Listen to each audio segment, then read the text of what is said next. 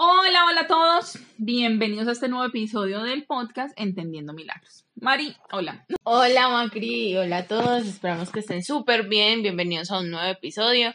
Hoy estamos súper contentas como en todos los episodios Ay, porque vamos a hablar sobre un tema demasiado, demasiado interesante. Ay, no, pero este me emociona más. Es que en realidad les vamos a hablar sobre un libro que se llama Muchas vidas, muchos maestros. El autor es Brian Weiss. Sí, entonces es un libro que últimamente pues Macri y yo nos lo leímos y nos marcó la vida totalmente. O sea, ha sido Así libro- como un antes y un después. Sí, o sea. total, o sea, es como ha determinado un montón de cosas en nuestra vida, descubrimientos, cuestiones, nos ha hecho pensar tanto que necesitábamos compartirlo con ustedes. Definitivamente. Mari, a rasgos generales, como para dar la introducción, el libro básicamente habla de que hemos vivido muchas veces, de la reencarnación. No, da, no habla de la reencarnación como un concepto, sino a partir de la experiencia de un médico psiquiatra que hace un tratamiento pues como con una de sus pacientes y descubre una serie de cosas que ahorita les vamos a contar un poquito. No les vamos a contar todo el libro, obviamente, porque pues la idea es que incluso se motivan a leerlo, pero sí vamos a contarles el contexto del libro, de qué se trata en términos generales, para poder llegar precisamente a las reflexiones que María y yo queremos invitarlos a realizar. Sí, claro, y, y más porque es un libro que más allá de ver la reencarnación como una parte de la religión o, o algo como muy sesgado a, a, estas, a estos Creencias, dogmas, ajá. a estos dogmas, eh, pues parte mucho como desde una vivencia, entonces como que Y es un proceso espiritual. sí, un proceso espiritual que incluso nosotras hemos vivido y ni siquiera lo sabíamos, y cuántas personas, incluso que nos están escuchando ahora, pueden estar viviéndolo y no se han dado cuenta de, de habilidades psíquicas que pueden estar teniendo, entonces... Eso es clave, sí. Bien, entonces es como la, la bienvenida a este nuevo episodio, ¿verdad? Que los invitamos a que se queden, que va a estar buenísimo este tema.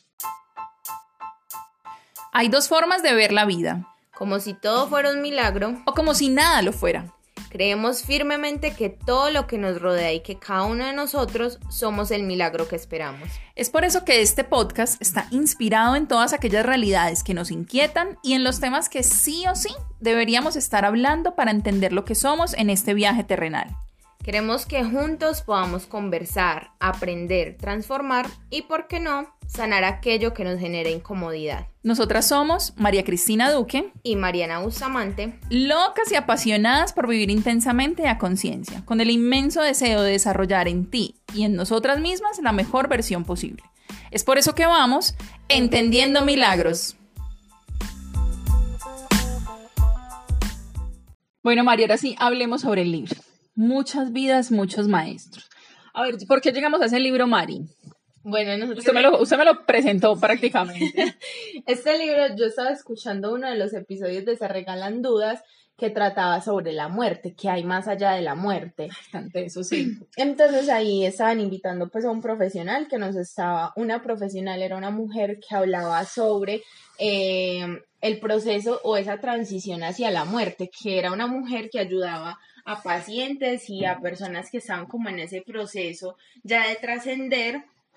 Entonces, Como en los últimos días. Sí, ella ayudaba como a ese proceso, como a, la- a que el alma sanara, que se fuera tranquila y acompañaba muchas muertes, que es donde nosotros empezamos como, bueno, si entendemos como el proceso de transición de la muerte del alma que trasciende en otras vidas, pues vamos a entender la muerte como, bueno, un hasta luego, no un hasta siempre y vamos a ver la muerte más... Hasta nunca, sino hasta luego.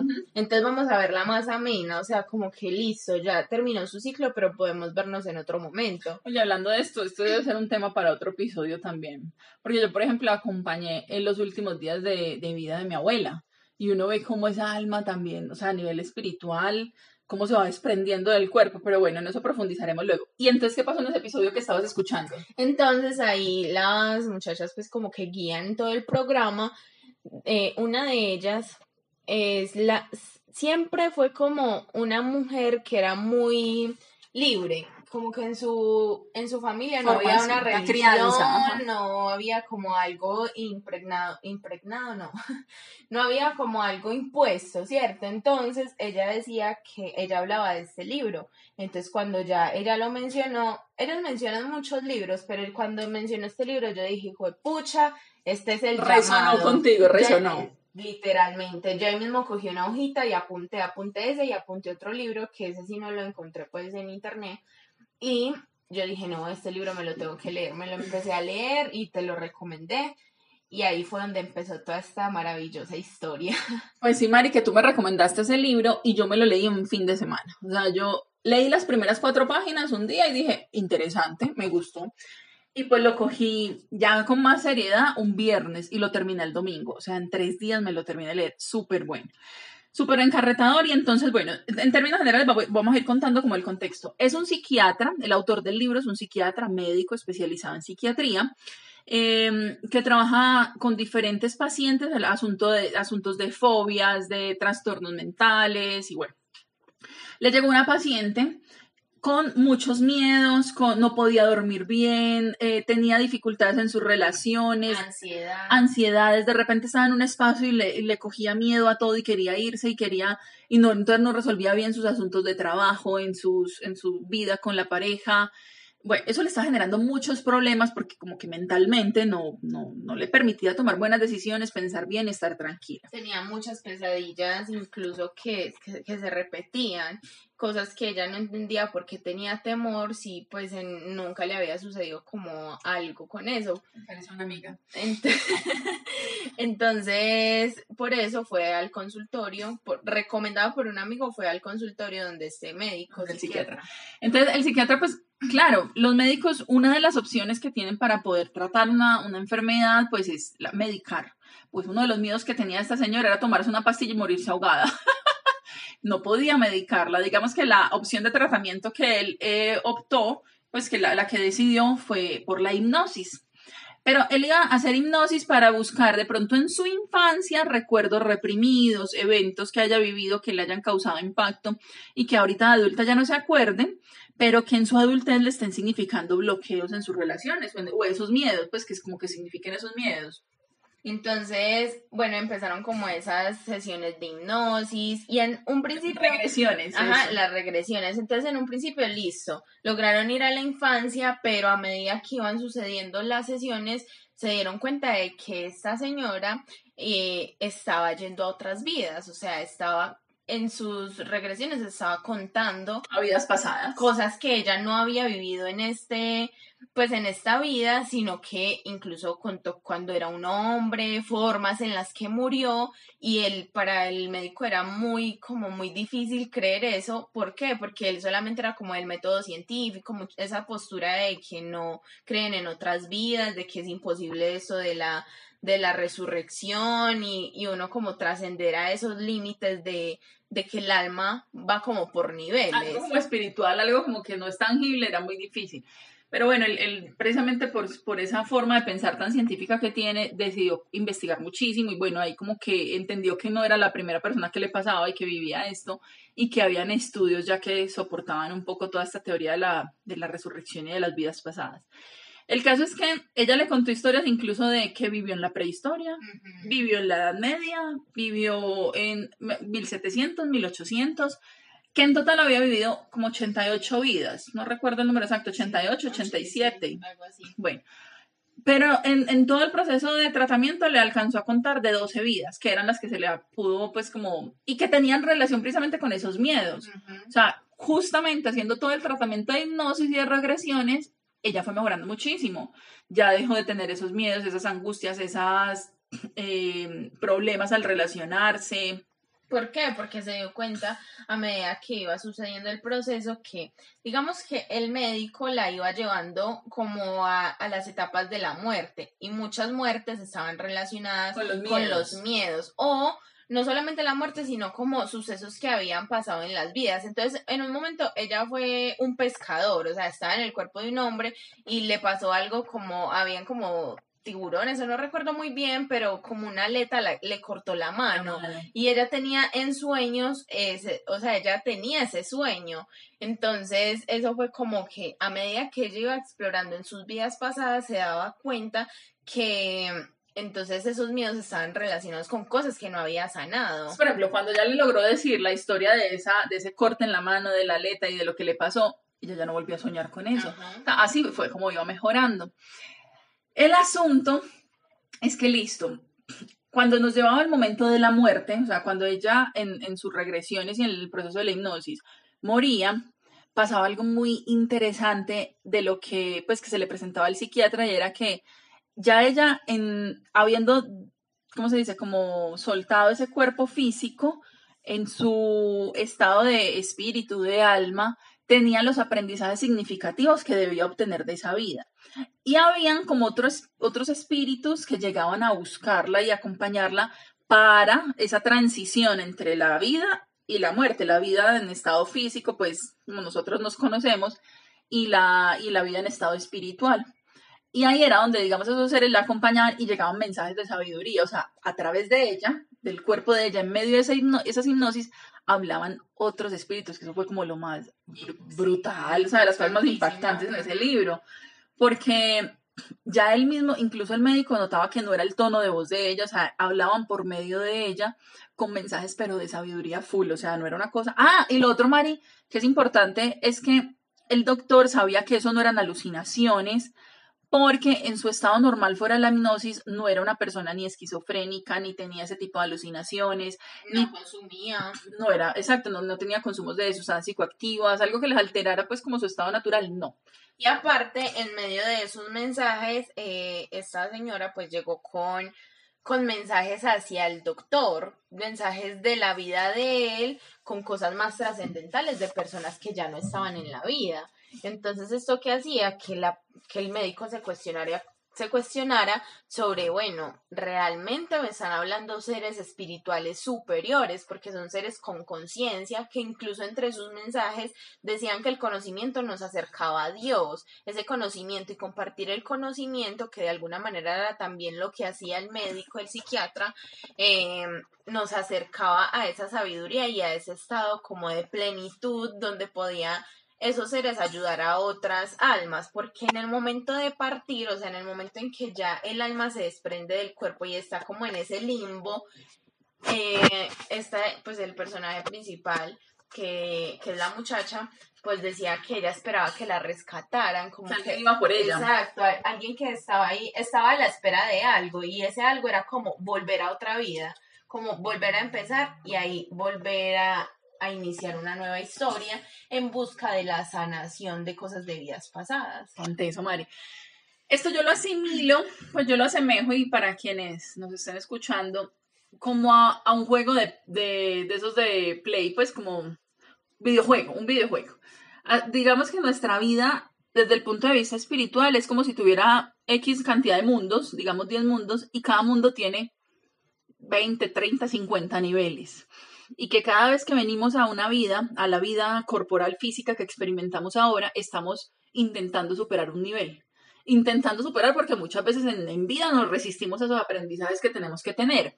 Pues y así lo plantea en el libro, ¿no? Ya ahorita haciendo como más reflexiones, digamos, desde, nuestro, desde nuestra formación profesional, entendemos que, por ejemplo, cuando no- nos apegamos a expectativas, a cosas, a relaciones que no nos convienen, y, mm, o cuando mantenemos en discusión, por ejemplo, con nuestra familia, son asuntos que seguramente son aprendizajes que tenemos que tener en esta vida para poder pasar a, a nivel espiritual a otro nivel y cuando volvamos a reencarnar, eso ya esté como chuleado, como que prueba superada y la familia en la que estemos tenga, no tengamos ese tipo de conflictos.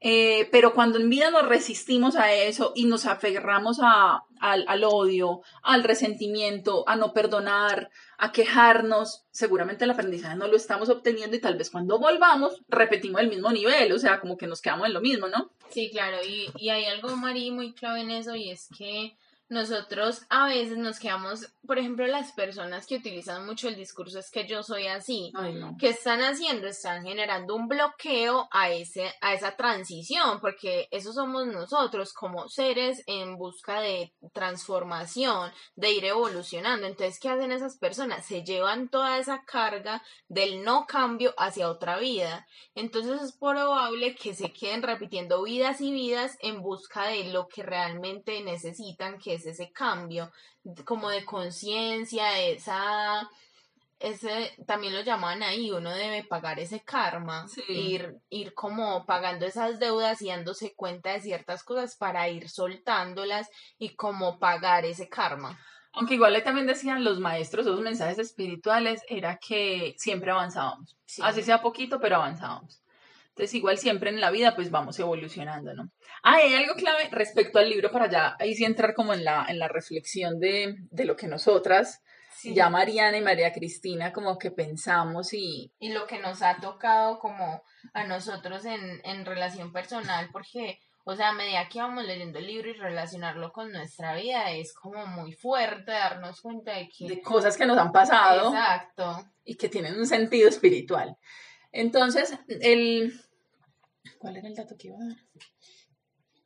Ah, que cuando la, cuando la paciente despertaba de la hipnosis solamente se acordaba de, los, de lo que le había dicho el médico que había vivido en vidas pasadas, más no de los mensajes que traían los maestros, esos seres superiores, cuando ella estaba muerta en esa vida pasada. Entonces, eh, ella solamente recordaba, entonces ya cuando se acordaba de la experiencia que tuvo en una vida anterior, haciéndola consciente sanaba eso y no volvía a presentar esos síntomas. Por ejemplo, le perdió el miedo a tomar las pastillas y ahogarse con ellas porque hubo un evento en su vida pasada que tenía relación con eso, ya lo sacó, lo exteriorizó, hizo conciencia, fue madre, eso fue que me pasó ya, pero ya no estoy en peligro y ya no le volvió a dar ese miedo. Entonces, ahora sí, a mí me, me o sea, a mí realmente el tema, digamos que no era del todo ajeno para nosotras, porque hemos venido ya trabajando hace un tiempo con, con, todo el tema de la espiritualidad. Y yo no sé si se acuerdan que hay episodios anteriores en los que hemos hablado de que nosotros escogemos nuestra familia. Ah, cuando hablamos de mi familia, Mataca. En ese episodio eh, mencionábamos eso y a la final listo, es una teoría. Nosotras creemos en ella, que tú creas o no, pues ya es como responsabilidad de cada quien, ¿no? Y de su propia experiencia. Pero con este libro me dio como más o sea, como que más argumento de entender, fue madre, sí, definitivamente. Escogemos a las personas, a la familia donde llegar, dependiendo precisamente de la evolución que necesitamos tener como espíritu, porque ahí se nos van a presentar unas, o sea, todos hemos tenido dificultades con nuestra familia, o hemos discutido, o hay cosas que no nos gustan, de dije, madre, ¿por qué me tocó en esta familia? o para qué. Entonces, bueno, la pregunta clave es justamente el para qué, porque hay una evolución que hay que tener como espíritus.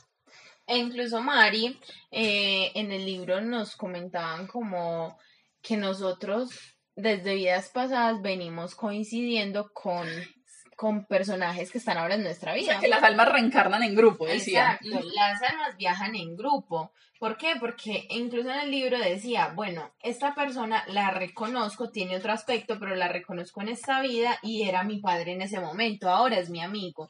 Entonces es como que, bueno, nosotros vamos viajando con las almas, sanando un karma, sanando una historia, sanando muchos asuntos que hemos tenido en vidas pasadas, trascendiendo, siempre como yendo en esa evolución, hasta que incluso sanemos la, la relación con el papá y ya no lo volvamos a ver en otras vidas o la volvamos a ver en tres vidas después y demás. Entonces como ese dato interesantísimo porque nos quejamos muchas veces de las personas que tenemos en nuestra vida, pero no nos damos cuenta del papel tan importante que están cumpliendo eh, en el ahora y para, ese, para esa sanación.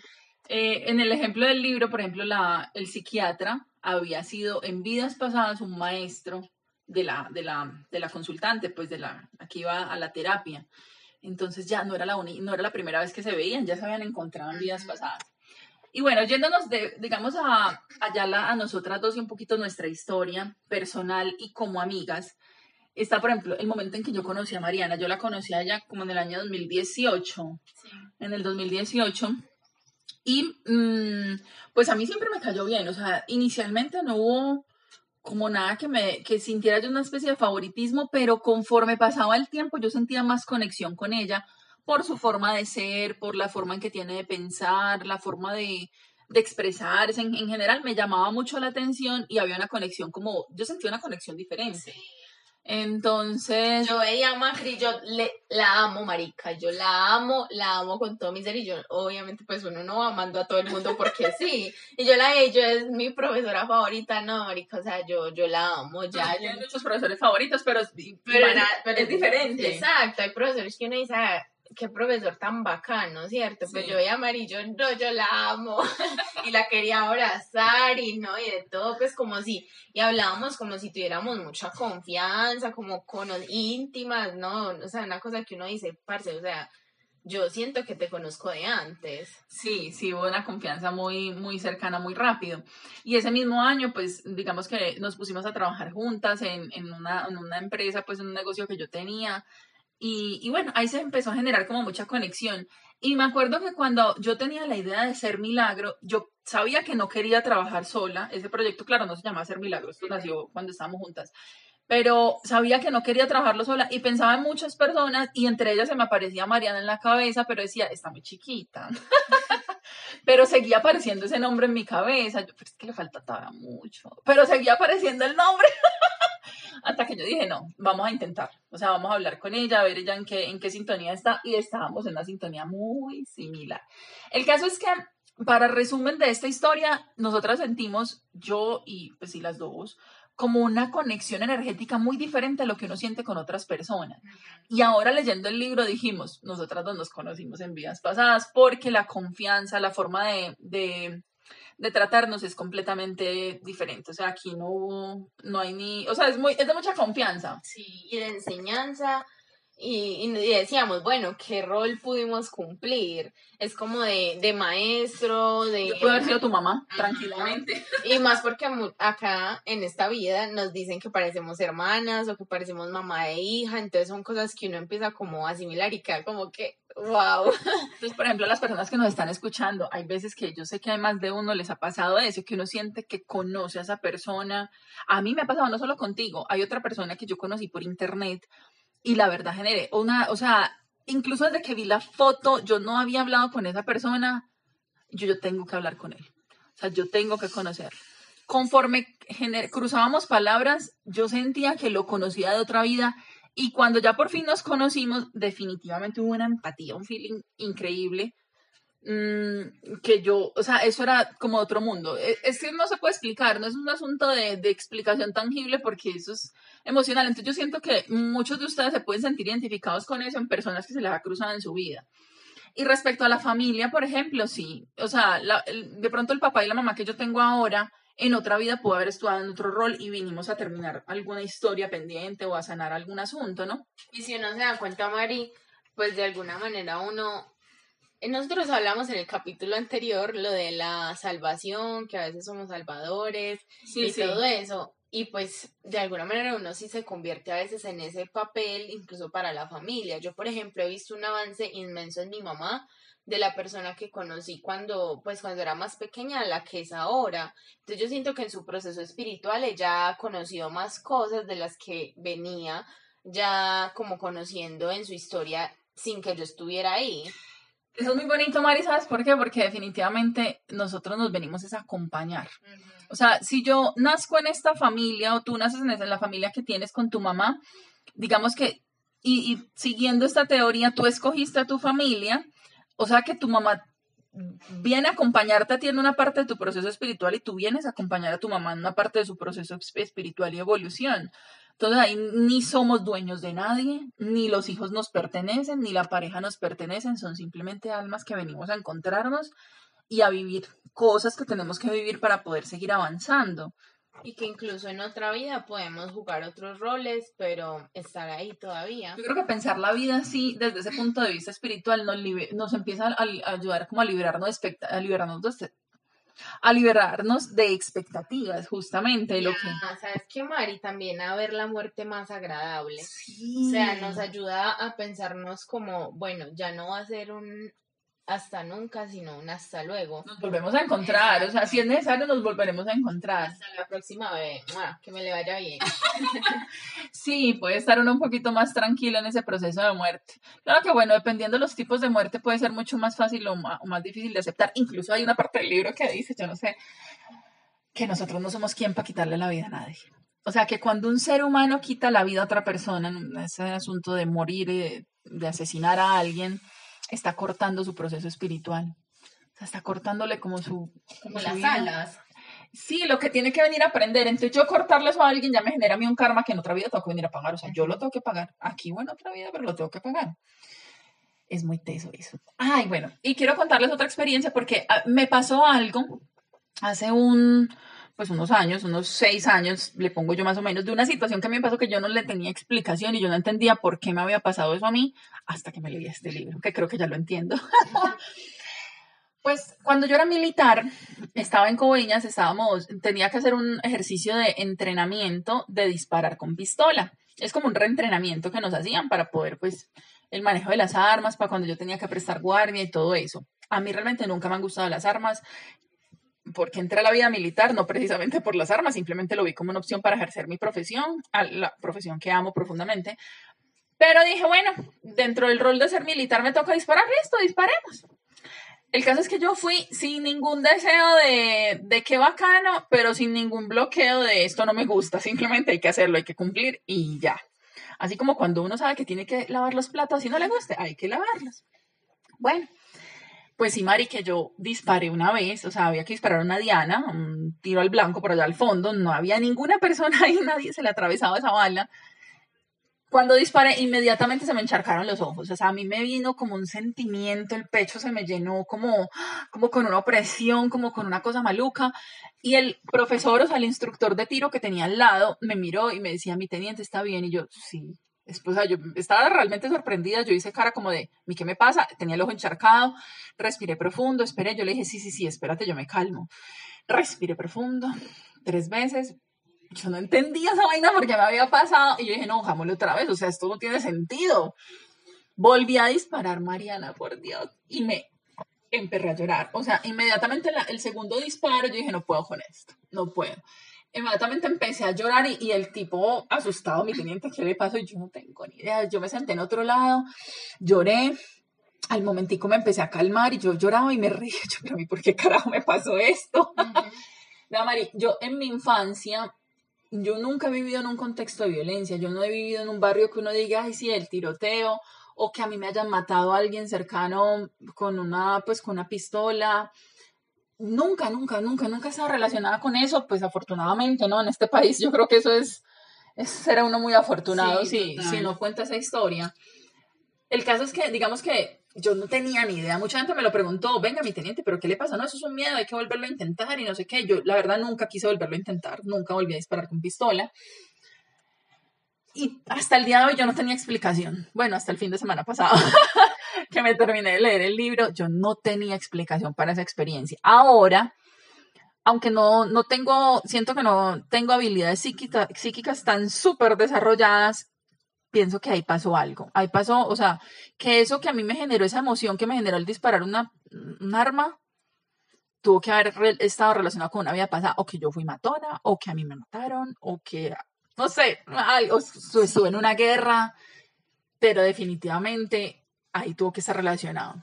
Claro, y porque son emociones que, que son muy inexplicables. Total, o sea, yo no tengo ni idea de eso que pasó ahí. Y pues eh, supongo que a muchas personas les ha pasado este tipo de situaciones y bueno, hay personas que son muy cerradas a este tipo de, de conversaciones y todo, pero pienso que hay que verlo como por ese lado de que nosotros estamos acá como con una misión de vida, ¿cierto? Una misión de vida que incluso podemos estar persiguiendo por muchas vidas.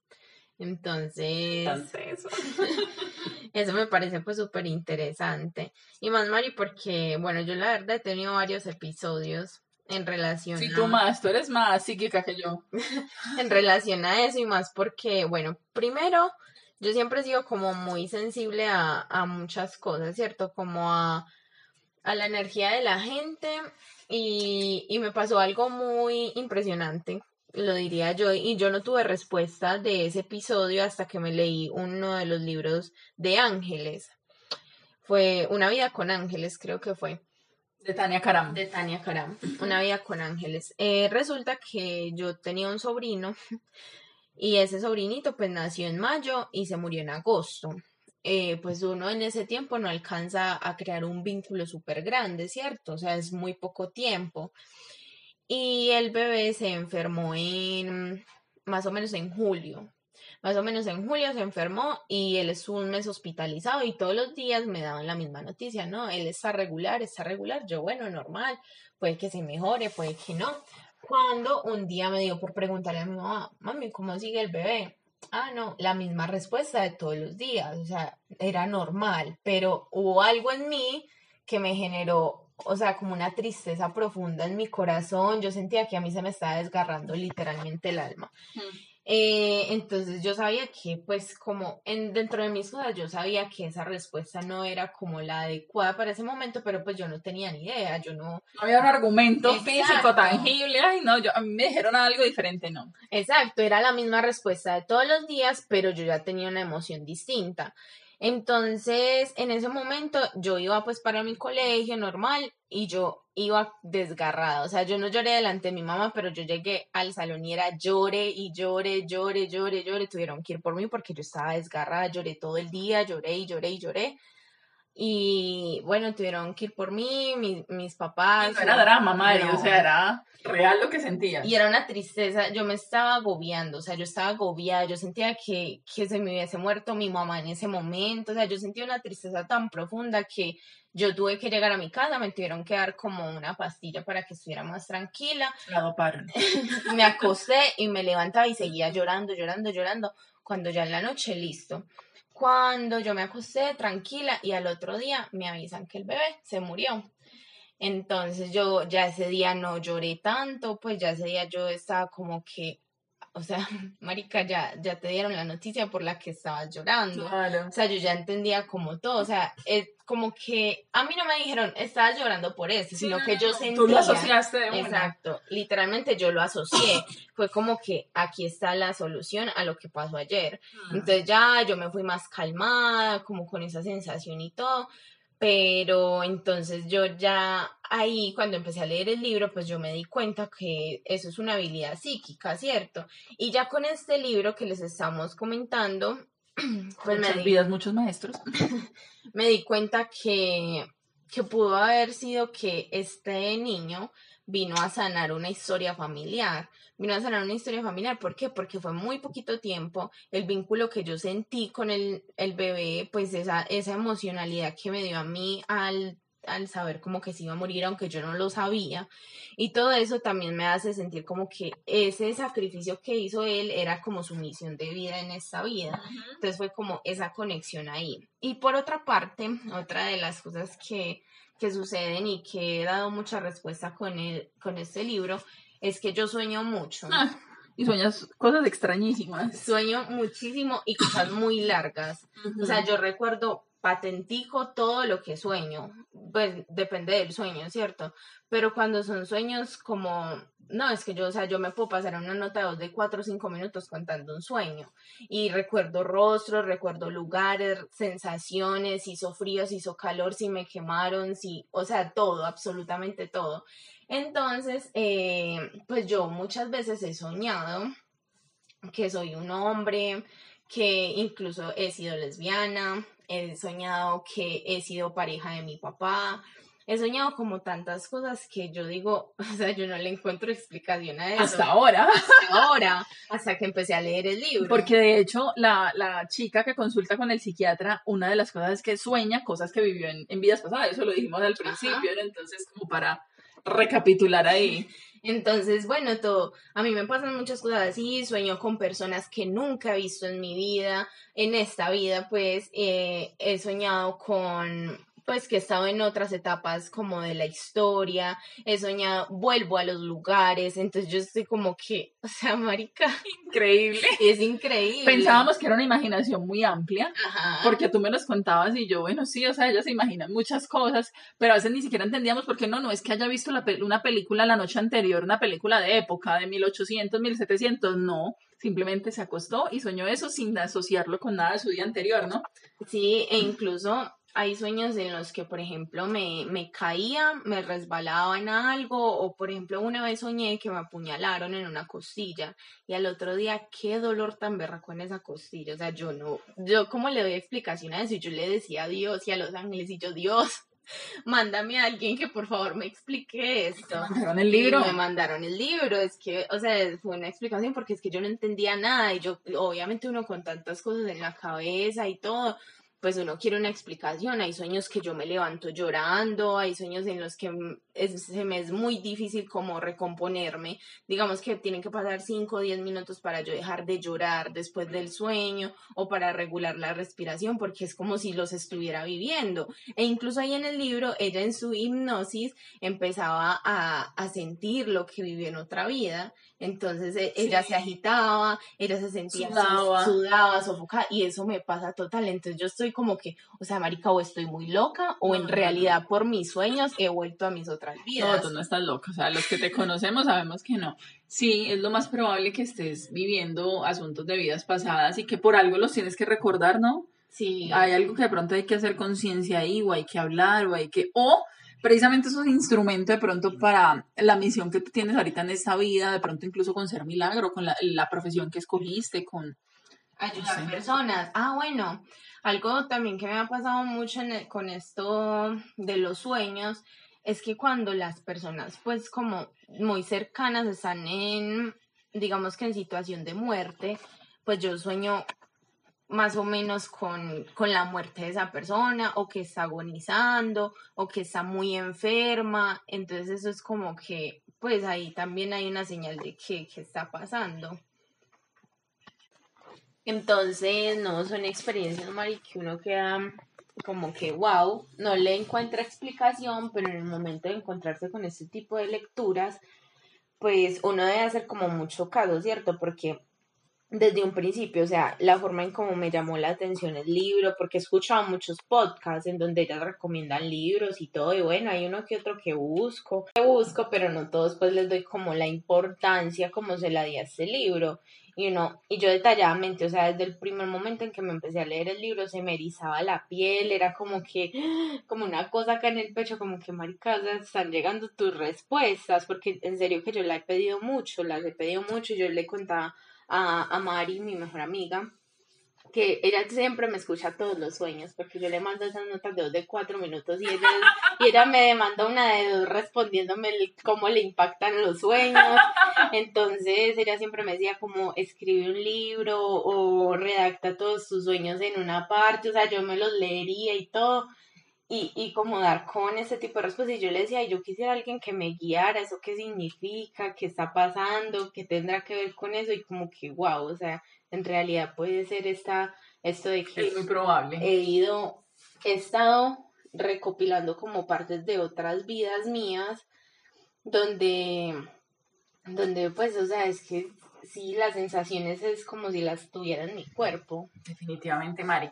Pues digamos que como, como enseñanzas o, cosas, bueno, esto deja más preguntas que, que, respuestas, porque el libro, o sea, claro, nos da respuestas, pero nos abre un montón de preguntas más respecto a la vida, respecto, respecto a esta experiencia humana que nosotros tenemos. Eh, pero una de las reflexiones a las que quiero llevarlos y que yo tengo pues en ese caso es, hey, la vida es mucho más que lo que vemos de forma tangible, o sea, tenemos un componente espiritual sumamente grande que a la final nos va guiando y mucha y, eso es lo que a veces llamamos la intuición y que a veces la ignoramos o no le hacemos caso, es ese, hey, yo sé que por aquí sí es, o, por aquí no es, pero igual me meto. Hey, yo sé que esta persona no me conviene, pero por ahí sigo.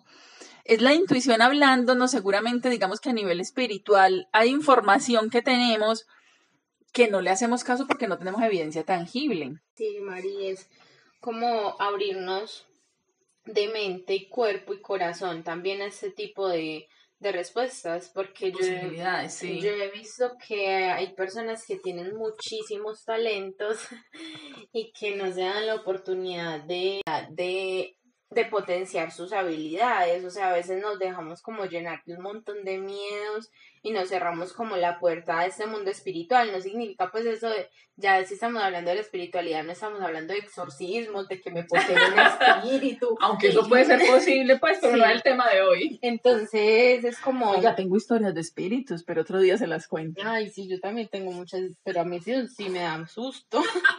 Entonces uno como que dejar esos miedos en cuanto a si uno tiene la posibilidad de ayudar a otras personas o por lo menos ayudarse uno mismo en ese camino de la sanación.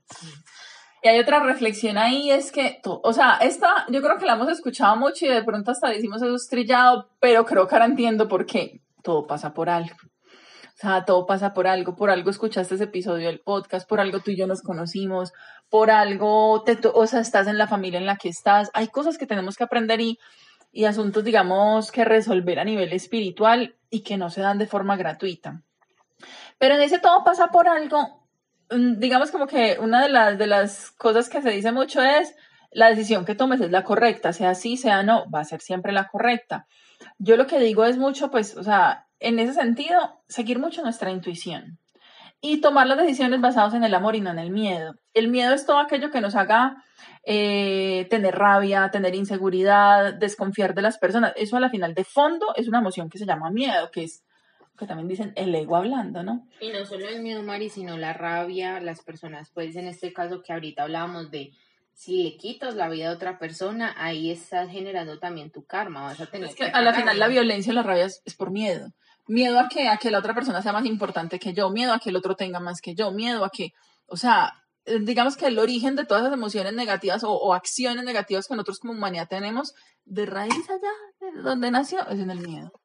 Sí, que tengan en cuenta que mm, las cosas que hacemos, o sea, que realmente distingamos entre lo bueno y lo malo, pero, o sea, eso se vuelve en una subjetividad, ¿cierto? En un dilema que uno es como que, bueno, que está bueno o malo para quién. Sí. Pero hay cosas y por eso uno debe ser muy muy pegado a su intuición que le dicen, o sea, por ahí no es, es que por ahí no es. Incluso si, si van a matar a alguien, ahí hay algo que le está diciendo, por ahí no es, así usted lo quiere hacer por X o Y motivo. Sí. Entonces, es como cuidar también de eso, estar muy conscientes, como les decía en algún momento del audio, pues del episodio, es que el conocimiento nos acerca a Dios, el compartir el conocimiento con otros, el estar con el otro también, las almas viajan en grupos y tener como esa capacidad de ayuda con el otro, también nos está acercando mucho a, cumplir nuestra misión de vida independientemente de la profesión que tenemos, ¿cierto? Porque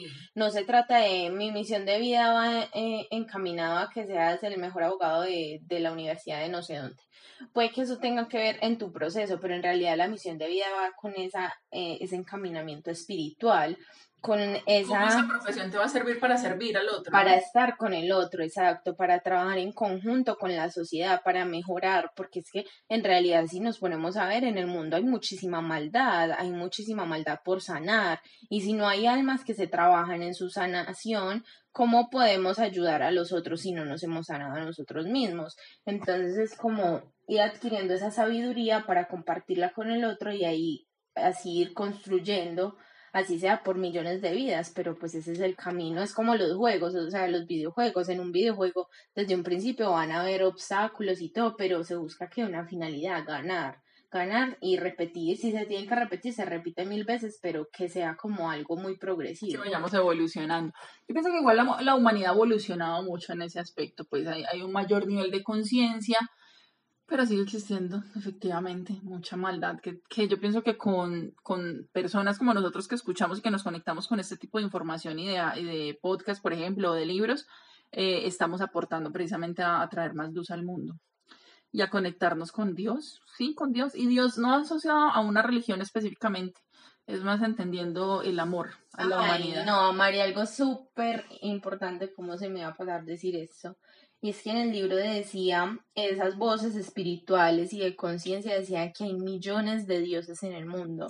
¿Por qué? Porque en todos habita un Dios. O sea, en, cada uno de nosotros habita un Dios. Y esa es la pregunta que yo le hago a las personas cuando yo siempre suelo ser muy respetuosa con eso y le pregunto a alguien, porque yo, yo digo mucho, Dios los bendiga. Y pues hay personas que no creen en Dios. Entonces yo antes de, de, llegar con mis creencias, le pregunto a la persona si cree en Dios. Si me dicen que creen en Dios, listo, yo les digo, ¿y cómo es tu Dios? ¿Por qué? Porque es que mi Dios es distinto al Dios tuyo. Por ejemplo, mi Dios no castiga, mi Dios no, no es de vara y rejo, ni, ni castiga con esos con esas creencias tan fuertes que de pronto tienen en las religiones, ¿cierto? Mi, el juicio. Exacto, mi Dios es más compasivo, mi Dios es más cariñoso, es de lecciones, de mira, eso no se hace de esta manera, es un Dios que conversa, mi Dios es distinto al Dios que puede tener otra persona del pecado, de, del purgatorio y de un montón de cosas, ¿cierto? Entonces, a mí me parece que pues eso yo lo adopté por mí misma, como es tu Dios, dame a conocer tu Dios para conocer también las creencias que tienes. Pero entonces nosotros como entender que Dios es eso, o sea, acercarnos al conocimiento y compartirlo con otros. Sabiduría, el amor, sí. Ajá. Hay algo que también decía ahí, y así para finalizar, es, es que la misión de todos, todos, absolutamente de todas las almas, es acercarnos a Dios. O sea, que cuando vayamos pasando esos mundos, el, el último mundo, o sea, cuando ya, digamos, hemos superado todos los obstáculos, estamos al mismo nivel de Dios, o sea, es, es la misma energía, nos hacemos uno con Él. O sea, es una información que uno dice, me pucha. Wow. Sí, porque digamos que a nivel consciente uno de pronto no lo, no lo capta del todo y a la final es la misma experiencia de la vida la que nos va llevando a ciertos aprendizajes y reflexiones. Incluso va a llegar un momento en que uno olvida este tipo de cosas, no del todo, pero bueno, sí se le van quedando como detalles. Entonces, como también misión de vida ahí, ir recuperando como todos esos conocimientos. Bueno, Mari, yo creo que ya dejamos bastantes inquietudes en las personas que nos están escuchando y, y, reflexiones y a ver cómo se ven de pronto reflejados en estas historias que estamos contando. Súper bacano que se animen a leer el libro y si no, pues ya tienen aquí el resumen y la, el informe ejecutivo mm, de cómo a nosotras nos impactó. Eh, y no, pues, o sea, la idea es que igual estos, estos espacios este, estos episodios y este podcast nos, nos permitan seguir creciendo como personas, como seres humanos y precisamente seguir evolucionando como almas. Muchísimas gracias a las personas que nos han acompañado hasta este momento del audio y no sé, nos vemos la próxima semana. Sí, muchísimas gracias y esperamos pues que, que se hayan sentido súper cómodos con este tema, cualquier historia o novedad que tengan de sus vidas sobre esto también muy bien llegadas hacia nosotras. Y nada, nos vemos la próxima.